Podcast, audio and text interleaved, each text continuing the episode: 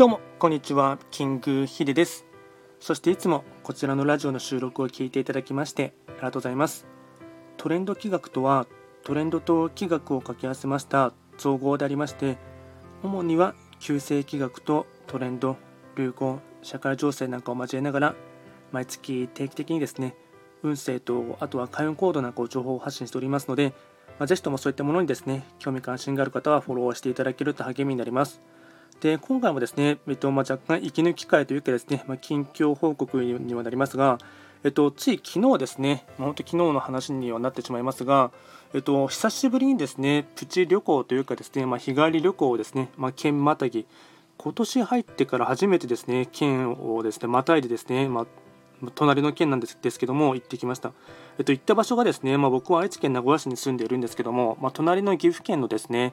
えっと、パワースポットランキングトップ1って検索していただければおそらく出てくると思うんですけども稲葉神社っていうですね、えっとまあ、有名な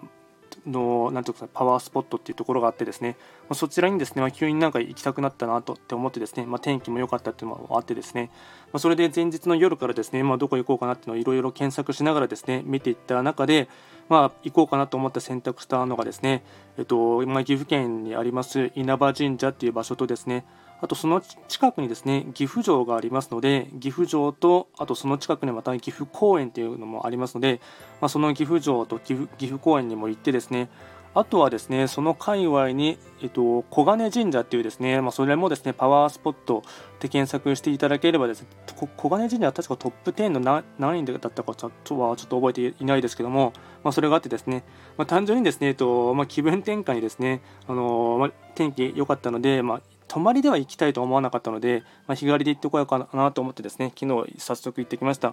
このです稲葉神社はですね、えっとまあ、本当検索していただければすぐにですねトップ10でトップ10の、えっと、ランキング岐阜県内でしたら1位で出てくると思うんですけども、まあ、ここはですね確かにそうやって書かれているだけあってですねあの全然なんていうんですかね空気感というかですねすごい厳かなですねあの、まあ、その周りの周囲からですねすごいなんていうんですか結構若干その、うん、神秘的なところがあってですね空気感とかですね流れているですね時間の流れもですねなんかすごいゆっくりしていてですねなんかですね、まあ、本当にですね素晴らしい場所だだなと思いましたのでわり、まあ、かし僕はですね距離的に言えばですね約1時間ちょっと弱で行ける距離なので、まあ、これからはですねなんか、うんまあ、自分の気分転換とかですねあとパワーチャージする際にはですね稲葉神社をですね、まあ、定期的にまた訪れたいなっていうですね、まあ、本当素敵な場所でした。でそこからですね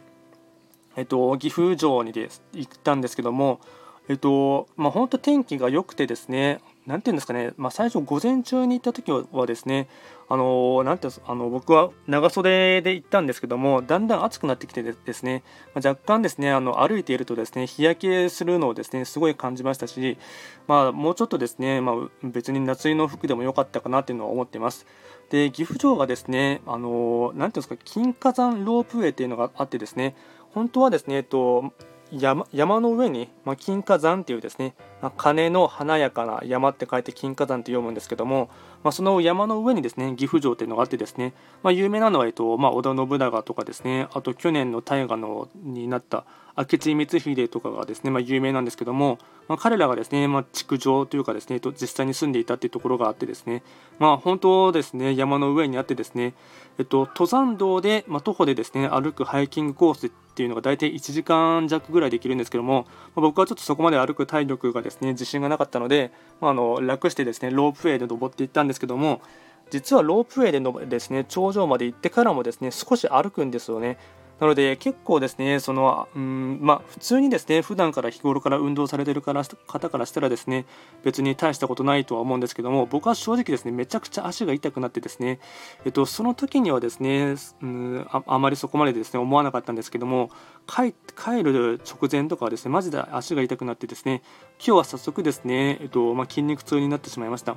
でその岐阜城もですね、まあ、確かに、まあ、山の上にあってですねその岐阜県内が、えっとまあ、一望特にですね天守閣まで登っていきますと、まあ、本当ですね、えっと、見渡す限りですね近くに長良川があってですねあと、えっと、方角的にですね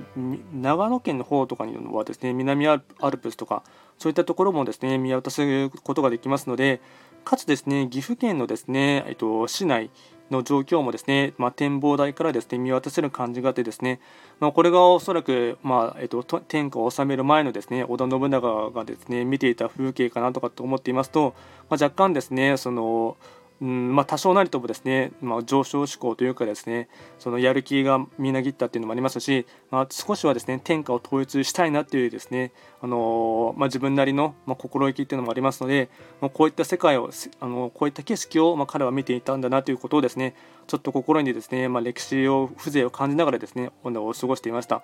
でそれからですね、えっとまあ、岐阜公園の方にも回ってですねあとは、えっと、最終的にはですねもう一つ金運アップとかそういったところで有名なですね小金神社っていうのがあってですね小金神社がもうそのままですねあの金に神社って書いて小金神社って書くんですけども、まあ、そちらもよってですね、まあ、本当、まあ、パワースポット巡りというかですね、まあ、いい気分転換と、まあ、パワーチャージにはなりました。まあですね、えっと今でしたら10月からもうあの緊急事態宣言はもう解除されていますので、まあですねえっとまあ、ちょっとこの状況がいつまで続くかまたわからないので、まあ、行けるときにはですね、あの行ける範囲で行った方がいいかなと個人的に思っていますし、本当ですね、久しぶりにですね、えっと、若干、まあ、隣の県なんですけども、まあ、遠出をしたというかですね、うん、自分の住んでいる愛知県をですね飛び出したっていうのがあってですね、まあ、すごいですね開放的な気分で、まあ、いいですね気分転換と、まあ、パワーチャージになったかなと思っています。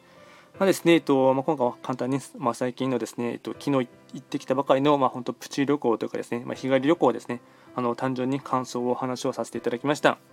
今回も最後まで聞いていただきましてありがとうございました。